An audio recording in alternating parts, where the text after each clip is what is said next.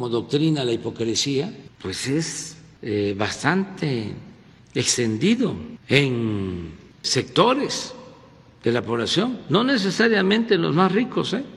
también en sectores de clase media, aspiracionistas. Hay más pensamiento conservador en la colonia del Valle que en las lomas.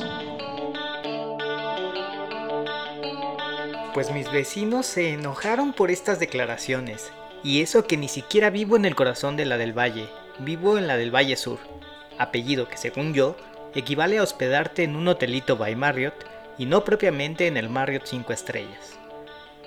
El grupo de WhatsApp de mi edificio pasó de darme mucha risa a provocarme pena ajena y finalmente generarme un poco de terror. Saber que el vecino al que ves cada mañana es en realidad un fascista, un clasista, en fin, un conservador, aunque es de esperarse, no deja de ser incómodo. La situación se agravó unos días más tarde, cuando a los vecinos más jóvenes del edificio se les ocurrió hacer una fiesta con sana distancia aprovechando su terraza su terraza de su departamento. Una reunión en la que además, a mi juicio, se bebió muy poca cerveza.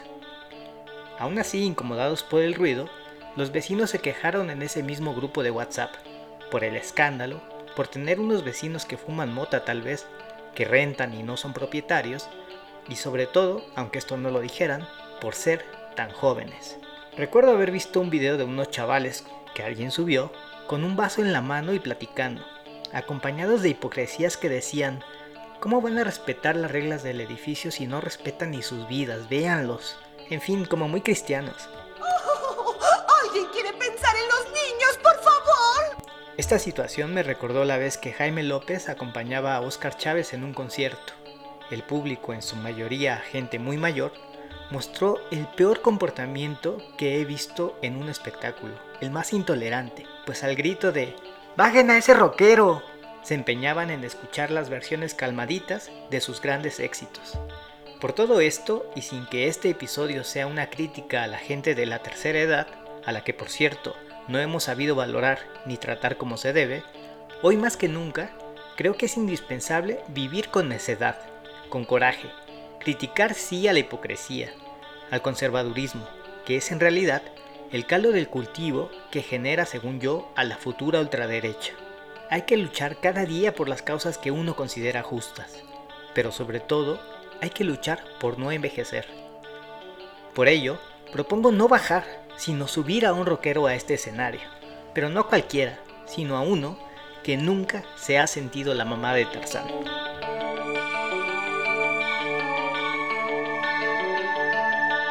Cuando yo me muera y que mi calavera se vaya al panteón. Cacha mi cala casi me jala una pata sin un rock and roll. Ay, pelona, pélame los dientes, pero dando un rol. Mm, ay, huesuda testaruda que me duras en el vacilón. En una cantina, en cualquier esquina contigo en el colchón, en un apañón, presa en la prisión.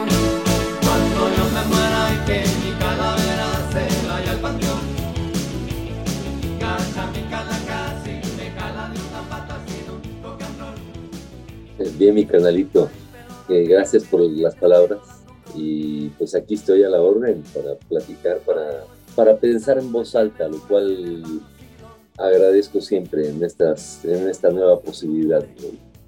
Claro, que, que el diálogo siempre fue necesario para resolver cualquier conflicto laboral, cualquier huelga estudiantil. Y ahora, después de esta pandemia, pues, se volvió casi como algo vital. Eh, desde tu perspectiva como hacedor de canciones, como tejedor de historias, ¿qué crees que le pasó a la humanidad en, este, en estos dos años que llevamos de pandemia? Bueno, yo creo que como todo momento crítico, ¿no? Nos, nos puso frente a, a la tragedia del ser humano, que es nacer para morir, ¿no? Y, y de un lado, bueno, eh, la esperanza para muchos, eh, para muchos es muy fresa la esperanza, eh, otros dicen mejor la espera. ¿La espera a qué? Pues a morir, Eh, pero otros ahora que, que, me invitaron a participar en un evento sobre Paulo Freire, el maestro Freire decía, es que la esperanza, si no es en acción, pues no hay tal, ¿no? Y yo creo un poco en eso, en que de alguna manera eh, todo esto que ha sucedido con la pandemia, digo, más allá de todos los vericuetos como el sabernos controlados, eh, el saber de, de, la bestialidad de esto que hoy es llamado neoliberalismo, que es, no es más que capitalismo, ¿no? Es decir, la máxima ganancia. Eh, pues todo esto, eh, creo que particularmente desde mi perspectiva, cuando menos a mí, eh, me pone frente a esa, esa, esa pregunta filosófica, digamos, ¿no? ¿Para qué soy? ¿no? ¿Y te dio tiempo de descubrir las respuestas en estos dos años que llevamos encerrados? O... No, yo, yo creo que sí, sí me llevó a, a entender que, que, por lo menos mi canción, eh, por mucho pretende en realidad problematizar, no resolver. Precisamente, eh, creo yo que para mí es uno de, las, de los aprendizajes, ¿no? Como la filosofía, justo es lo que hace, es, es problematizar y no necesariamente resolver la vida. Eh, la resolución de, las contradicciones de la vida está en la acción de los seres humanos y yo cada vez más pienso también que, que, tendrá que ser de manera, digamos, colectiva. Eh, ahora sí que como los, este, los muros de París de 1968 consignaban esas esos destellos de filosofía tan agudos como pensando solos pero empujando juntos. perdón que te interrumpa, a mí también me parece más importante en todo caso plantear dudas, la ignorancia, como revalorar la ignorancia más allá de las respuestas ciertas. la ignorancia entendida, claro, con un cierto nivel de, de, moral, ¿no? Eh, y en, ese sentido, déjame tirar por esta línea que, acabas de abrir. Una cosa que me llama muchísimo la atención de tu carrera, que es que eres muy crítico, has visto todas, en, desde los años 60 para acá por lo menos, y a pesar de que tu música es una música de lo que a veces se llama como música de protesta, hay una cosa que, que veo, que percibo como, como fan de, de, la banda y como fan tuyo, que es la alegría. Tengo dos preguntas en ese sentido. ¿Cómo le haces para no perder la congruencia y ni la alegría? ¿Y cómo lidias con la contradicción, Paco? Híjole, bueno, son varios aspectos. Comencemos con la congruencia. Yo creo que la congruencia es una construcción de vida. Y como la identidad ¿no? Eres, eres tantas cosas como puedes ser durante la totalidad de tu vida. Es decir, se va construyendo tu ser, ¿no? Y, no eres una credencial, no eres un, papel, no, no eres, en fin. Y creo que a propósito de la botellita de Jerez, por ejemplo, o del grupo Los Nacos, mi primera escuela, creo que desde ahí aprendí algo que en botellita fue muy, muy subrayado, que es la, la posibilidad de burlarnos de todo, pero antes de nosotros mismos.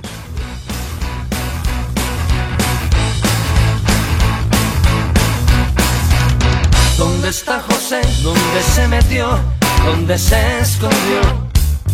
Se fue a chiflarle a su mouse que todo está bien, se fue José. ¿Dónde está José? ¿Dónde se metió? ¿Dónde se escondió? Con el mexicano que le hicieron paro, cambiándole el nombre con otro papel, se fue José. Y la vida es como un freeway. Desde ese, esa mirada del humor mexicano, calmo, pero con una mirada que se deslinda de, decir, que desde sus inicios Botellita de alguna manera a propósito de la filosofía eh, eh, con, las canciones comenzábamos a deconstruir, a cuestionar todo, eh, de una manera, como se dice popularmente, navegando con manera de pendejos. Después descubrieron que no éramos tan pendejos, entonces eh, ya hagan su lado, ¿no? Nos vetaron y tal, ¿no? En fin, pero eso, eh, el humor, es decir, como una llave, eh, híjole, universal, ¿no? Para, para, para mucha, mucho de la existencia humana, de la vida, de la vida, del entendimiento de la vida. Y creo yo que, que bueno, en, en mi caso, cuando menos, para mí hay una búsqueda constante. ¿no? no soy un compositor prolífico así que haga canciones de la saque de por acá, no, no, quizá cada vez más me cuesta trabajo hacer canciones, pero lo sigo haciendo, porque creo yo que sigo pensando en la canción que no existe. Eh, así que eh, toda esta, toda esta, este conjunto de cosas que has mencionado, que si la alegría, es decir, no se puede ser feliz toda la vida, o sea, es, entender la vida como, como una película del, sobre el amor romántico, ¿no? Cualquiera, ¿no? Cualquiera.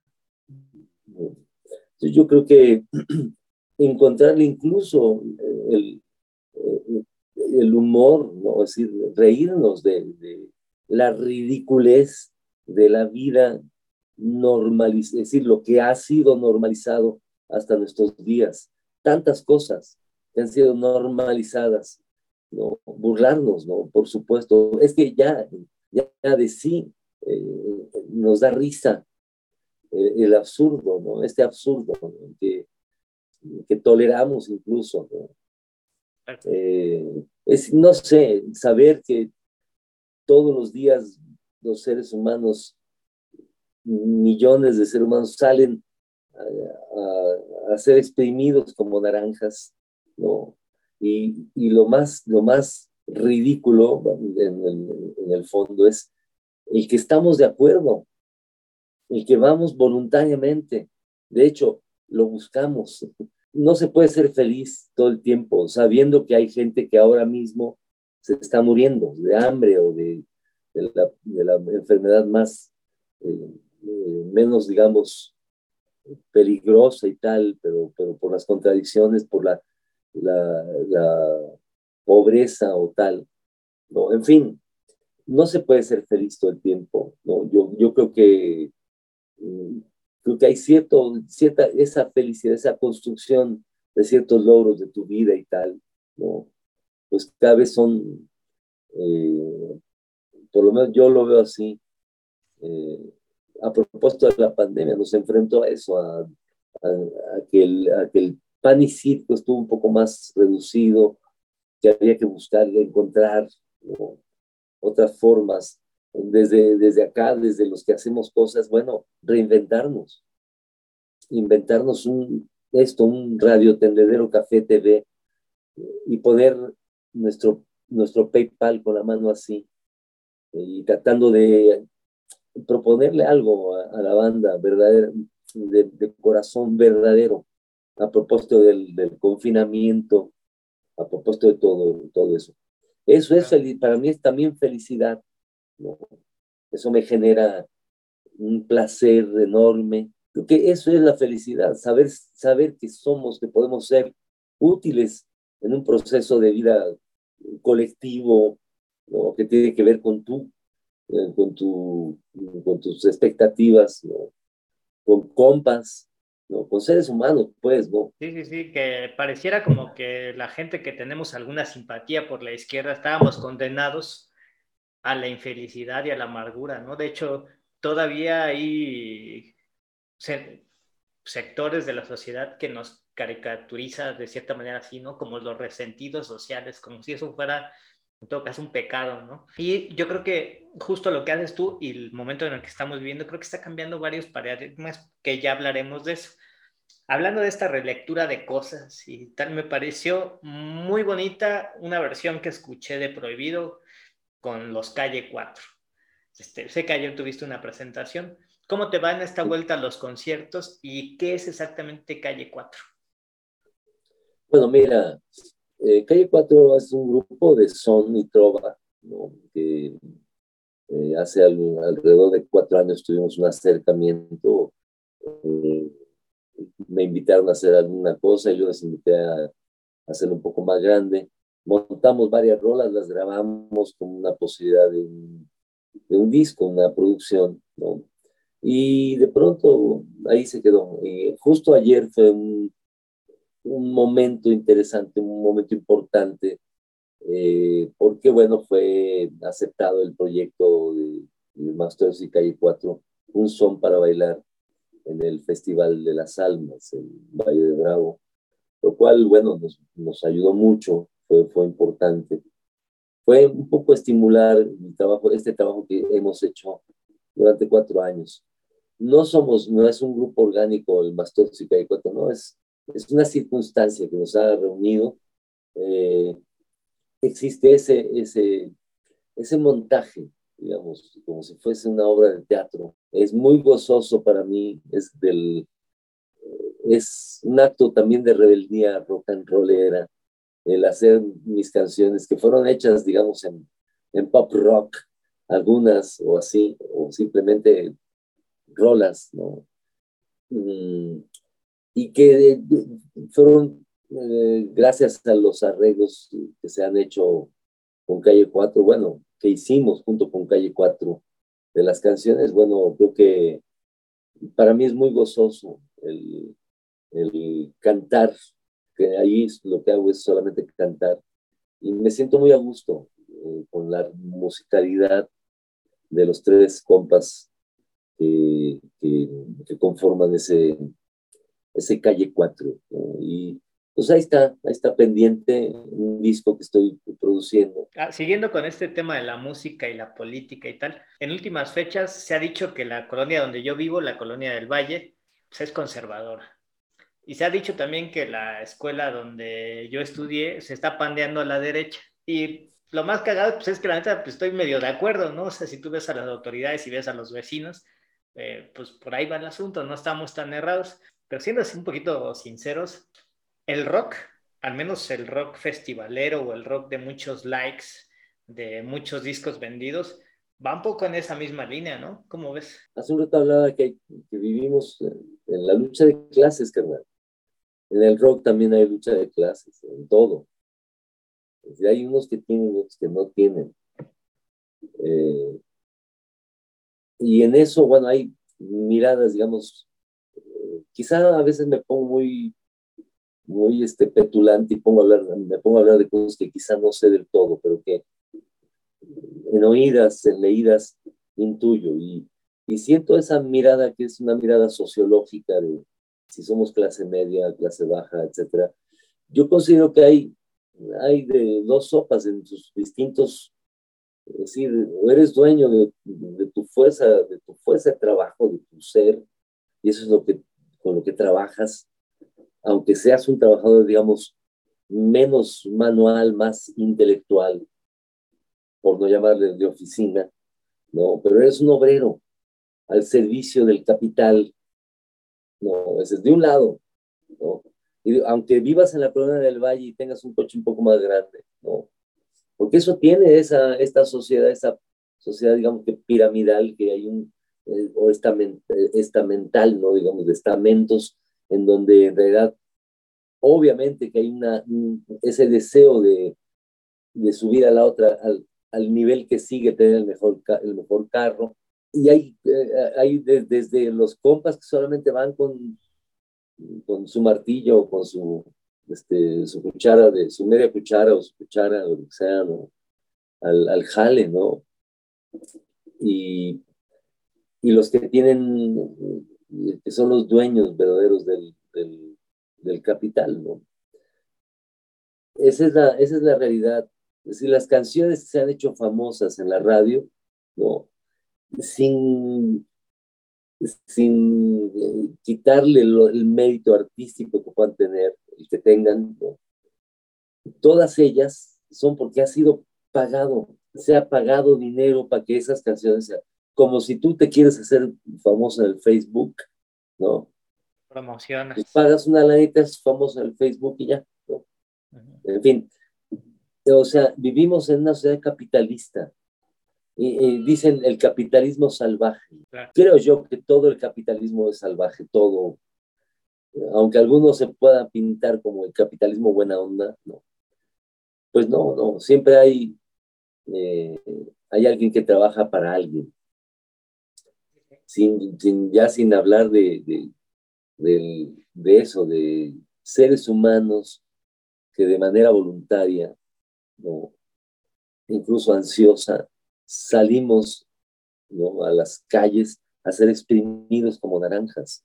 Y no solo eso, sino en, todo caso también luego a defenderlos, ¿no? Esto, este delincuente rico con abogado pobre, que hay también mucho abogado pobre, por llamarlo de alguna manera, este, defendiéndolo en redes sociales a, a la clase política, por ejemplo. Dice un, un compa, el, maestro León Chávez Texeiro, le mandamos un abrazo hasta Inglaterra. Eh, el mundo es un mercado y no le encuentra salida. Y es verdadero, es, esto es un mercado. Eh, a propósito de la congruencia, bueno, en lo posible, no sé, sé que Manu Chao no acepta patrocinios. Y eso, bueno, como también sé que de este lado de donde pensamos distinto, los papás jóvenes y mamás jóvenes ya no le pegan a sus hijos. Parece una pendejada, pero, pero, pero no. O sea, sí hay, hay, es decir, nos lo han enseñado las últimas movilizaciones feministas, por ejemplo, eh, a lo cual tenemos que eso, mínimamente entender de qué se trata. Yo en lo personal me asumo como un cómplice quizá o un, un híjole, empático, no solo a un, a feminismo, a todos, porque tiene razón. Claro, que, que, en ese sentido también escuchaba una entrevista tuya donde pues, hablabas de la dificultad de cambiar de cantar alguna estrofa en estos tiempos, que es un poco como adaptarte a las nuevas realidades, de decir, híjole, esto estaba bien en mis tiempos, pero, pero ahora ya, ya tenemos que ir por otro lado, ¿no? Sí, mira, hay una canción que hace mucho que no canto que se llama El Espejo, y que el coro dice, el mundo es una puta que me vende amor, un barro purulento que me exprimo en el espejo, ¿no? Eh, Ahora, si la cantara diría, el mundo es un mercado que me vende amor. O las adecuamos, ¿no? En, el, en, el, en lo políticamente correcto, que además yo creo que es correcto, ¿no? Chido, para, no... Eh, y además, y otra, también dejarlas, son, esas son, esa es la documentación de la realidad de cierta época de los seres humanos. Eso es lo, lo, que, lo que rifaba. Por ejemplo, Alarma la de todos, que es una canción que se convierte en realidad en una canción que, que si la gente la malentiende, porque suele suceder, eh, híjole, este, está feo. Sí, sí, sí. las personas la creen, piensan que es, que, que, es, que es una apología de la violencia, que el alarma, no sé, muerte y destrucción, muerte y destrucción. O sea, yo creo que, que, podemos pasar a otro, otro, otro momento y registrar desde otras sensaciones, desde otra mirada política y ideológica, etcétera. Y por supuesto, una mirada estética distinta de la realidad, de lo que miramos ahora en la realidad actual. Es decir, yo de hecho ya, yo no canto alarma la de tos, desde incluso las últimas tocadas de botita, yo ya no la cantaba y decía, ya no, ya. sí, de por sí, durante mucho tiempo, muchos años, eh, estuvimos trayendo el, el guacarroco originario, pues para que no se perdiera, lo trajimos para acá, pero ya, había que decir otras cosas y dijimos muchas con la botellita, ya están en la nube, pero tampoco nos podemos quedar ahí. Lo que sigue. Y en ese sentido, esta canción, particularmente Alarma de Tos, incluso hace referencia porque no explica, pero hace referencia como un momento del periodismo este, brutal que incluso sigue vigente en la nota roja aquí en, en, el país, ¿no? No hace falta poner una cabeza degollada frente a un cuerpo de una chava hermosa, ¿no? ¿Para qué? Ánimo, ¿no? Yo, yo, yo rindo al culto a la vida, y, este, y creo yo que, que hay otros caminos, ¿no? Eh, desde el arte, desde la, desde la posibilidad tan amplia de la canción, en todas sus posibilidades, mucho más allá del, de los límites que te propone el rock o el pop o el punk o el cualquier forma de canción, ¿no? que verdaderamente luche por decir una canción que, que intente ser, que, que pretenda ser una obra de arte, creo yo, cada vez más en ello. ¿no? Quizá por eso es cada vez más complicado. ¿no?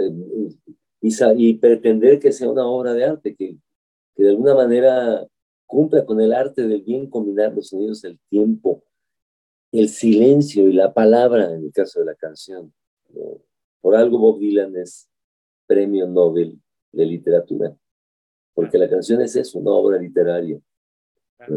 Aunque el pueblo no sepa quién es Bob Dylan, el pueblo sabe que la respuesta está en el viento. Totalmente, totalmente de acuerdo. Oye, a propósito del manejo de, los silencios, de las notas, de los tiempos, eh, el país está atravesando como por una melodía desencadenada como la canción. Eh, dimos una vuelta pues a un tipo como de izquierda, esto que te contaba hace rato de cuando López Obrador dijo que la del Valle era una colonia conservadora, yo la verdad es que la declaración me simpatizó, de hecho, pero aquí en el grupo de WhatsApp de los vecinos ardió Troya, ¿no? Todo el mundo se ofendió mucho y este... Y lo peor de todo, ya dejó de ser gracioso para, para ya convertirse más bien en una cosa de un poco de terror descubrir que el vecino al que saludas todos los días tiene un fascista dentro de sí, que está ahí agazapado esperando a que la derecha regrese al poder. ¿Crees que en este movimiento de péndulo que se ha descrito en algunos momentos, el país regresará a la derecha? ¿Crees que vuelva más violenta y más ultra como ya ha pasado en otros países? No, yo, yo creo que no. Yo, yo creo que, mira, la derecha no tiene ningún eh, proyecto de nada. Bueno, es decir, lo tiene. Y lo tiene muy amarrado, que es, todo esto, toda esta realidad capitalista que vivimos, ¿no? Resultado de todo el saqueo, etcétera, etcétera, ¿no? Y no solamente de este saqueo del, de, de la Madrid a, a, Peña Nieto, desde el de antes, ¿no? Eh, y también el de ahora, porque bueno, eh, yo creo que, pues que eso, que, que los partidos de oposición, por ejemplo, digamos a Morena, como yo lo miro, ¿no? pues son nada, ni el PRI, ni en fin, a pesar de todo. El tema es más bien adentro de Morena, es decir, incluso en el aparato de gobierno.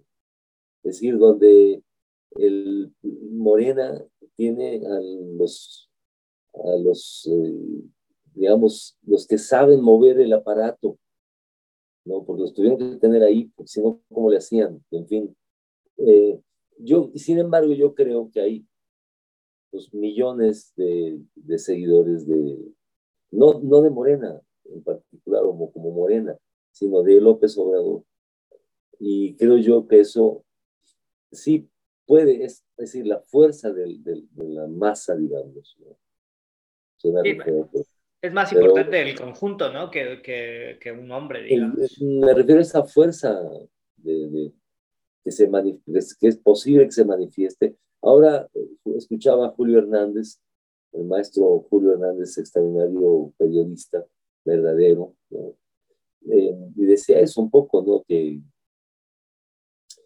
que esta derecha no tiene eh, ningún, digamos, eh, ningún proyecto realmente, ninguna... Quizá lo están construyendo, ¿no? Yo creo. Pero es que eso es justo lo que la hace peligrosa, porque no tienen proyecto, pero se atreven a decir cualquier cosa. Y lo pueden decir con impunidad, porque como pareciera como que ellos están apostando que el país dinamite para construir desde un país roto, ¿no? Sí, Sí, probablemente sí, pero también yo no, yo no creo esto. Lo, que viene de la revocación del mandato, etcétera, en realidad es parte de, de, la, del, de la movida política para, para, la, para la fuerza misma de, de, Morena, ¿no? El tema es, decía hace un rato de Julio Hernández, decía, es que el tema es, la pelea está dentro de Morena, ¿no? Ahí es donde se van a dar en la torre, ¿no? Y bueno, quizá ahí es, otro peligro. La, es decir, yo lo he dicho de otra forma, ¿no? Pero yo le voy a los zapatistas, yo le voy a Cherán, le, voy a las autonomías, a las movidas independientes, al movimiento obrero independiente de los años 70, como Train Móvil, como, como Videoplano, como la Pascual Boeing, ¿no?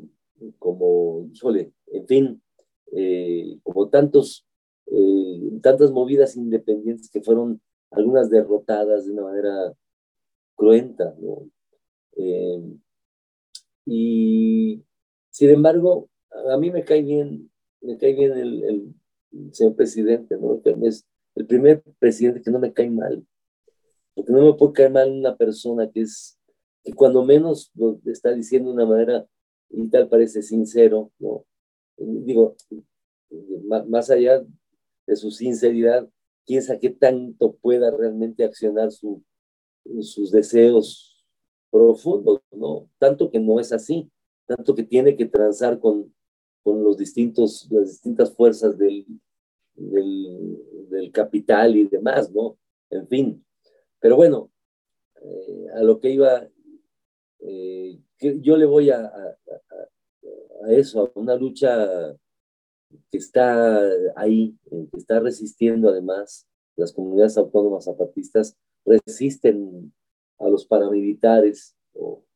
Eh, hay tanto, tanto, lo, tanto esto que está pasando, pues obviamente que, que, sí, a todos nos pone, pues esta es la realidad de la que tenemos que hablar, la migración, lo que está sucediendo con el tema migratorio, por supuesto, el proceso de militarización, ¿Cómo, es realmente en el fondo, en fin. Y este, este asunto que decías de las simpatías hacia López Obrador, que por supuesto yo también las tengo, para mucha gente ha metido en un dilema la protesta, porque pareciera como que ahora no se puede protestar, ¿no? Como que ahora no es el momento para protestar, porque eh, pasa como, como, como pasó en Cuba, ¿no? O sea, como contrarrevolucionarios, por decirlo, ¿no? Como un paralelismo.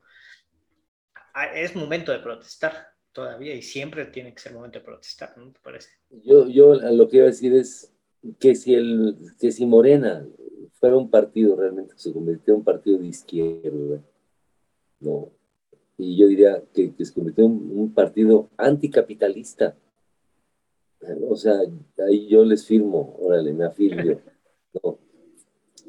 Yo, mi mirada es anticapitalista, Fernando. O sea, y, creo yo que sí, sigo viviendo, sigo tomando Coca-Cola, vivo toda esta contradicción de la que, la contradicción en la que tenemos que resolver, que vamos resolviendo de alguna manera. Hay compas que se convierten en puros y dicen, yo ya nada, ni Coca-Cola, ni etcétera. Bueno, está bien, o me convierto en vegano, etcétera. Yo en lo personal no. Yo soy un adicto quizá al, al, al Marlboro, a la Coca-Cola, a la marihuana, etcétera. pero convivo con estas contradicciones. Y sí busco, eh, no busco una marihuana sin sangre, todo tiene sangre. La Coca-Cola, que, podemos, nuestras camas tienen sangre. Hacia donde voltees hay sangre de los trabajadores, sudor. Vivimos esa. ¿Cómo la resolvemos? Híjole, eh, para mí es relativamente fácil, ¿no? En el sentido de depositarlo en, quizá en canciones, ¿no? Pero para todos los seres humanos no es lo mismo, yo creo, no es, no es realmente no es lo mismo. Eh, más allá de, pues, tus deseos de, no perder el vínculo con tu vida real, de trapear, de barrer, de lavar los cacharros del desayuno, eh, de bajar a tirar la basura, etcétera, de integrarte a esta inconmensurable máquina de basura en la que vivimos, ir a la escuela, desayunar, comer y cenar a cierta hora, porque así lo pide la máquina. Bueno, ahora lo pide de, muchas formas. Come donde puedas, pero reproduce tu vida, tu fuerza de trabajo para que te volvamos a exprimir y así. Pero esa es la normalidad. Eso es ya, eso es ya. Ha sido. Eh, ¿Por qué tenemos que.? Yo por eso le voy a los zapatistas, carnal. Los compas donde se organizan de una manera colectiva, donde nadie trabaja para nadie, todos trabajan para todos. En fin, eh, las decisiones, al decir, ¿qué se va a sembrar? ¿Qué vamos a comer hoy? No, pues que, pues lo, que lo que diga este, eh, Aurera, ¿no? o digo, ¿cómo se llama? No me acuerdo los, los nombres, ¿no? X. Justo eso, ¿no? Eh, Intercambiar cosas. Como, inventarnos, inventarnos. En, en, el campo lo hacen, ¿no? De, como prácticas también, ¿no? Y, pero son cosas que como que en, en la ciudad es muy complicado para nosotros pensarlo. ¿Cómo le hacemos para intercambiar zanahorias por tomates o, o así, no? Pues aquí hay que llegarle con el varo, ¿no? En fin. Eh, pero sí hay, hay, es decir, hay experimentos de compas, de, de, comunas que han logrado una cierta, híjole, una, una pequeña utopía ahí. Una, victoria, ¿no? ahí está, ¿no? que si nos pusiéramos de acuerdo todos como ellos, bueno, pues seríamos eso, ¿no? Algo y mucho más, ¿no? Oye, ¿tú crees que, que, el país, a propósito de lo que comentabas, es como un adolescente que está en vías de madurar o es una señora cansada ya de, de la vida que tuvo? Híjole, no sé. no sé, no, no, lo sé. Pues no, más bien yo entendería por lo menos eh, de mis deseos, ¿no? Que, que, bueno, para empezar, que no es un solo México, sino es un chingo de México, ¿no? Y pues que sea un, un ser humano que viva joven hasta morir de viejo, hasta que realmente las contradicciones ya del planeta ya, ya no hay más cámara. Ahí. Oye, desde tu casa se, se, ve la torre, ¿se ve, ¿se ve o se siente la torre mítica? La torre mítica es la que está aquí a un lado de la Sociedad de Autores y Compositores de Música. Sí, sí. Sí, es como una bala, ¿no? Gigante. Cada vez la veo más clara. ¿no? Cada vez, y eso es a propósito de la idea de progreso. Hay un poeta por ahí que no recuerdo su nombre, que habla de las manos frías del progreso. ¿no? ni qué es eso, lo que es lo escalofriante de ver esa, esa serie de estructuras, ahora que venía de, de, de, Valle de Bravo, pues toda esa parte de Santa Fe, esos edificios tan, tan acá, tan como, como de, de demostración de poder, ¿no? De un extraordinario, un extraordinario poder, ¿no? De virilidad, ¿no? Estos edificios enorme, que como esta manifestación de otro problema que tenemos aquí, en, que ahí sí, aunque no queramos, sí somos todos, del agua, ¿no? Este, Y justo construcciones como esta, pues vienen como esponjas a, chupar el agua, además de los pueblos originarios de esta, de esta ciudad, ¿no? Que es como otro de los problemas que estamos enfrentando. Déjame preguntarte otra cosa a propósito de esto que estabas comentando hace un rato. Con la llegada de estas cosas de la tecnología y que la música se consume acá y ya no en los vinilos de la botellita que por ahí tengo, ¿dónde está el especulador, el intermediario de la música en, en, estos momentos? O sea, ¿tú lo ves todavía o ya ni siquiera se ve? No existen para, para cierta, quizá para ciertas bandas que venden, que son grandes, llamémosle así, grandes mercancías, ¿no? que de alguna forma lo somos todos, ¿no? o lo hemos sido en algún momento. Algunos hemos sido el blanqueador patito, ¿no? De que se vende en la colonia. Eh, y otros han sido el Cloralex, que se vende en todo México y en el extranjero. En fin. Tus canciones están en Spotify, por ejemplo, ¿no? Sí, sí. ¿Y te pagan algo? yo, yo creo que sí. Fíjate que soy bien burro para esas cosas, que no he... He cobrado algunas, algunas, de pronto algunas cosas que me pagan eh, los compas de Fonarte Latino, que son quienes llevan nuestro trabajo último, lo más reciente de nuestra vida. Pero hay otras cosas que están por ahí, que no he cobrado, que no, no, en fin, ¿no? Pero bueno, ya llegarán. Este, sí, somos eh, de esas mercancías que son así como más este, de bajo perfil, digamos, ¿no? Eh, hace rato algún compa le decía, es que en realidad, porque se refería a la gran popularidad de Botellita de Jerez, y decía, hijo de carnal, es que en realidad, eh, pues eso, ¿no? fuimos una gran mercancía. en, el fondo fuimos un extraordinario fracaso capitalista. No, lo digo sonriendo, no, no digo tirándonos para que nos levante nadie, no, eso fue así porque así lo, fue, fue, nuestro deseo, ¿no? Pero de otro lado, sin, sin falsas modestias, como muchos otros grupos, muchos compas, ¿no? hemos sido un extraordinario acierto cultural, cantando. Oye, yo tengo el recuerdo, no sé si me equivoco, pero Botellita estuvo en alguna telenovela, ¿verdad? Sí. ¿Y esa, experiencia cómo fue?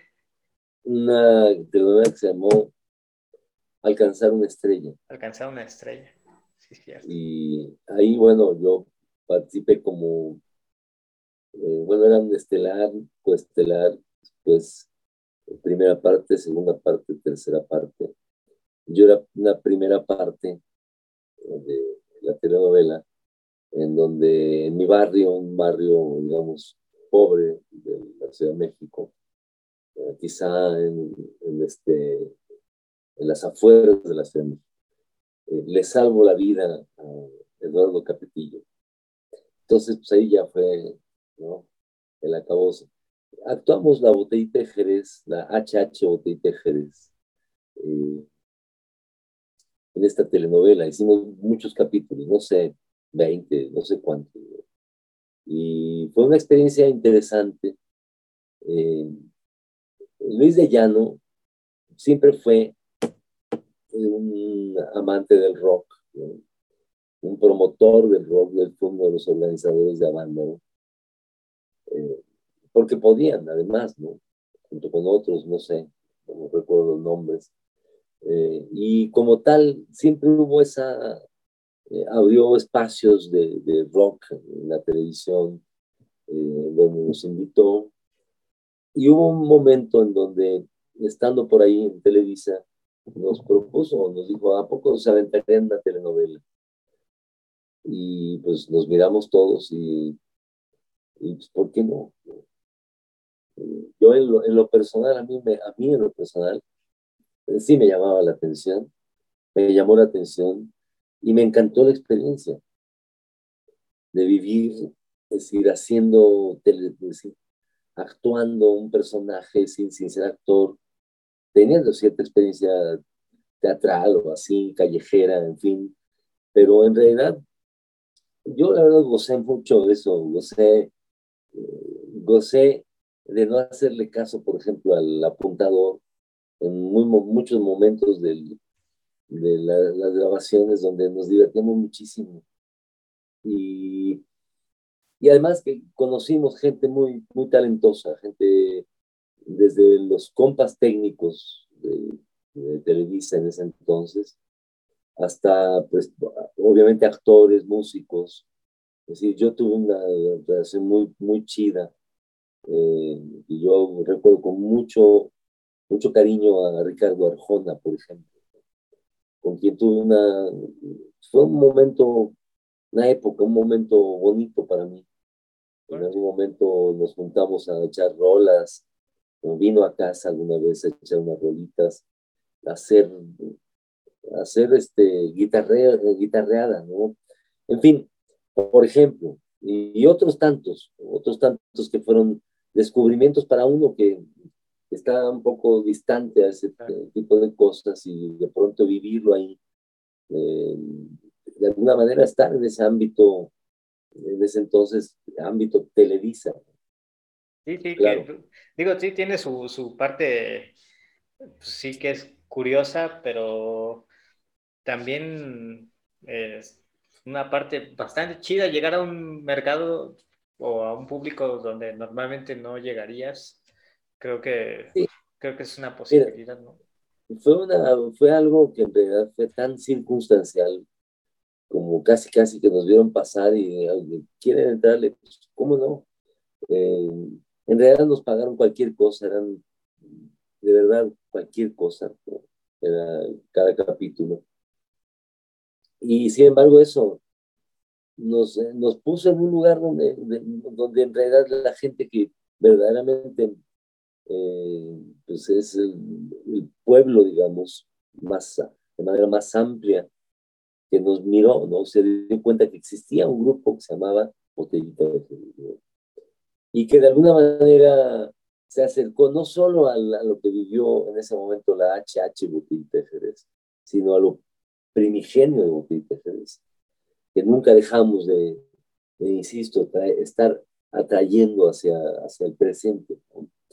Eh, fue una experiencia, una gran experiencia y siempre ha habido el, un cierto escarnio al respecto, así de, ah, es que estuvieron sin ningún, yo de verdad, sin ningún problema, disfruté muchísimas experiencias, ¿no? No todos en botellita, ¿no? Los demás quizá lo sufrieron, lo vivieron a su manera, yo no, yo creo que fue importante para nosotros, para estar dentro de, un ámbito que es que para nosotros era no, era tan desconocido, veníamos desde el, desde el trío, estuvimos metidos haciendo un montón de cosas en Televisa, pero hacer una telenovela era para mí fue una, como hicimos una fotonovela, por ahí hubo una, no me acuerdo cómo, se llamaba, pero hicimos una fotonovela. Este, en fin, y como hicimos un montón de otras cosas eh, que creo yo, por mucho fueron muy divertidas, ¿no? Y, nos enseñaron, ¿no? aprendimos cosas. Claro. y, es curioso porque yo creo que ahora mismo la televisión, no sé qué te parece, pero como que dejó de ser ya ese instrumento de dominación máximo, ¿no? Aparecieron nuevas tecnologías, pero en cuanto a la televisión, una cosa que me está pareciendo eh, bastante buena es este cambio en contenidos culturales que hay en los canales del Estado. Eh, programas que antes no, palabras que antes no se decían ahí, eh, conductores que en la vida hubieran tenido un programa ahí. Este giro que tuvo a raíz del cambio de gobierno, creo que sí es como, como, como esto que dices de botellita, llegando a un espacio que, que, por decirlo de alguna manera, no le pertenecía, pero que hicieron suyo. Es que sí es evidente que cambiaron las circunstancias, obviamente. Eh, nosotros fuimos de los pocos que accedimos a la televisión y nos salimos y entraron, entraron todos, todo el mundo, o sea, todo el rock mexicano estuvo ahí, los más conocidos estuvieron ahí, muchos de ellos incluso con contratos de exclusividad y de o sea, eh, y además con una decisión correcta, es decir, eh, cada quien asume a su manera eso, entrarle a los medios, no entrarle, hacer videos o no, este, meterte ahora mismo a plataformas eh, donde tienes que entrarle al sistema capitalista, donde te tienes que registrar, tienes que estar, etcétera, todo lo que, ya sabemos. Es una posibilidad. Otra es no entrarle a nada de eso. Eh, creo yo que, pues eso, que que lo que estamos ahorita, lo que, lo que, lo que sigue es, bueno, estas las redes, la posibilidad de, la virtualidad, pero para mí lo fundamental es, como dijera aquel viejo músico mexicano, don Venus Rey, la música viva siempre es mejor. Y echarte unas rolitas o tocar con tu banda, eh, cualquier cosa, cualquier forma de la canción, de la música. Es lo fundamental. Oye, yo escuché que dijiste el otro día que, que, te gustaría ser recordado como un hacedor de canciones. Y más bien quiero preguntarte, ¿cómo te gustaría recordar a estos muchos mundos de los cuales tú has sido testigo? no, pues lo recuerdo así, con, con con todo lo que implica sus luchas, ¿no? Es decir, si las olvidas, no sé, si te olvidas, no sé, de por qué eres rebelde, ¿no? O por qué has sido rebelde, y estás perdido, te conviertes en un parásito, una cosa, una cosa fea. y yo creo que la, mejor manera de, de recordar a los compas que ahí están y siguen en lucha ahora mismo, ahora, desde, distintas formas y maneras, incluso la propia lucha electoral, que considero que es también otra, ¿no? cada quien.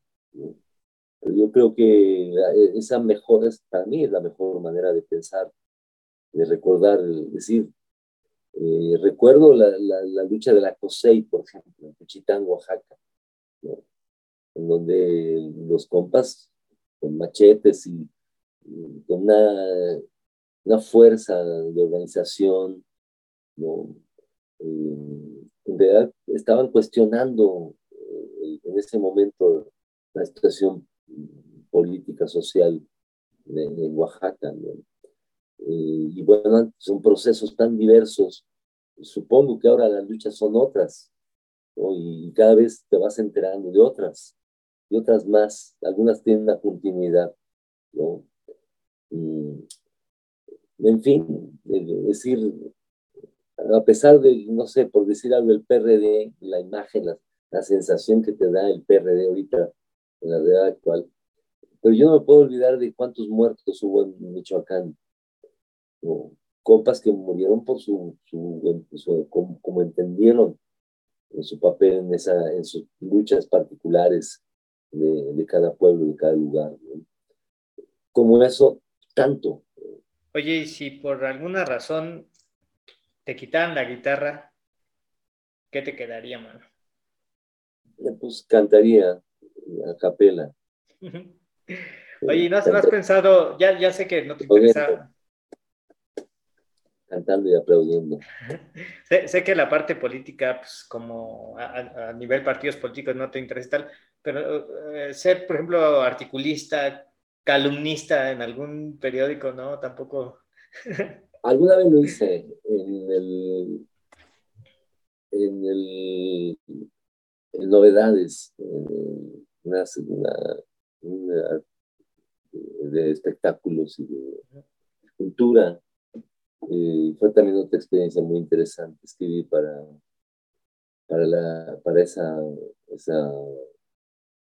pues esa, no, una columna, pero sí hacer colaboraciones de distinta índole, sobre libros, sobre películas, sobre canciones, sobre discos, a propósito, hablabas del maestro Monsiváis. Yo tuve la fortuna de tener algunos encuentros con él y le propuse, le, le, planteé que me diera su opinión de un texto que yo estaba construyendo, un libro, que en ese entonces le llamaba El Poder Naco.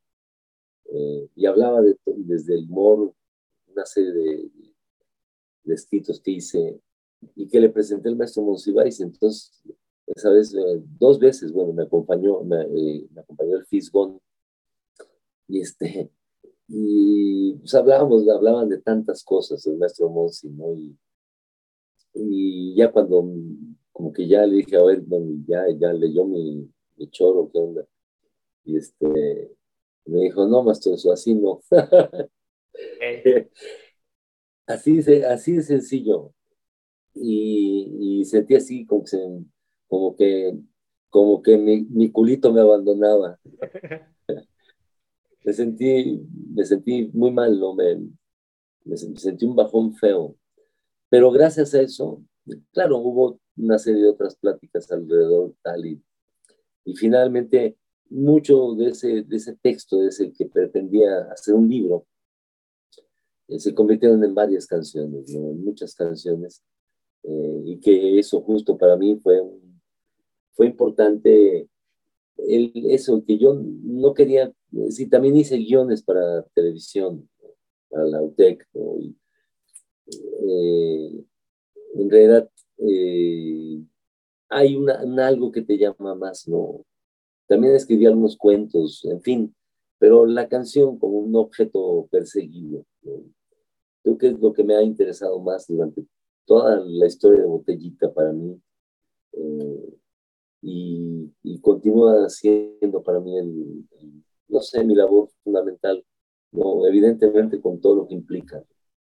Claro, claro, es una pena porque de repente pareciera como que, claro que hay casos eh, que son eh, respetables, pero, pero hay mucho, mucha necesidad en el periodismo actual de voces que sean un poco más críticas, porque así como está en el rock, pues un rock que es cómodo, que es, tiene un discurso que, que favorece ciertos intereses. Hay muchos periodistas, eh, tú, tú, lo sabes, y de repente voces así, este, de repente los periodistas buenos se nos van muriendo. O sea, Granado Chapa, este, Buen Día, o sea, se, se, nos van y los que se deberían ir no se van. Pero hay, hay muchos muy buenos. Hay muchos muy buenos. Los periodistas, Carmen Aristegui, Julio Hernández, Astillero, el Astillero. Y, y de, de alguna forma, muchos youtubers que están desde su limitación de, no sé, técnica, etcétera, están inventando otra forma de, hablar de la realidad. generalmente muchos youtubers sesgados al, como digamos, como dijeran, eh, como chairos, ¿no? Chairos directamente. Yo soy chairo, por cierto, soy un chairo, pero de izquierda. Hay también chairos de derecha.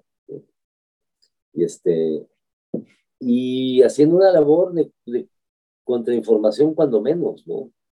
Eh, porque en realidad sí, la, una de las cosas es el gran capital que puede tener dinero para controlar a través de los medios, incluso a través de las propias redes, a través de bots y demás, ¿no? Eh, favorecer ciertas opiniones, como ya se ha demostrado en todos estos tres años de, del gobierno de Morena, ¿no? Yo creo que zancadilla tras zancadilla y, y las que vienen, ¿no?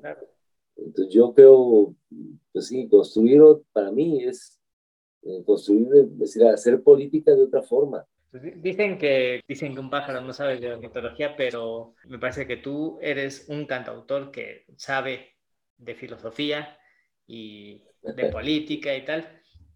Y de verdad te agradezco mucho la oportunidad de poder platicar contigo. Carnalito, gracias a ti de verdad por permitirme reflexionar sobre la vida, sobre mi vida, sobre así, en voz alta, canal. Eso es muy útil para nosotros. Igual, igual un abrazo, canal. Cambio fuera.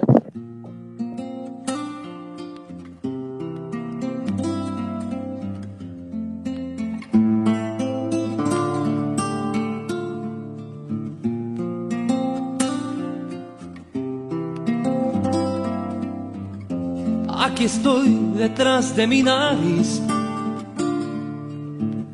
bohemio renegado, sin destino, disidente como un equívoco, un error,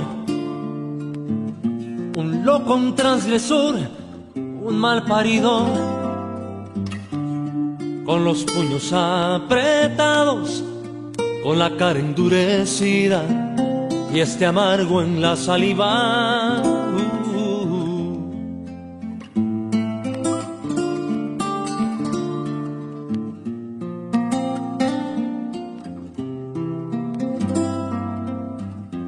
Aquí voy en esta nube gris,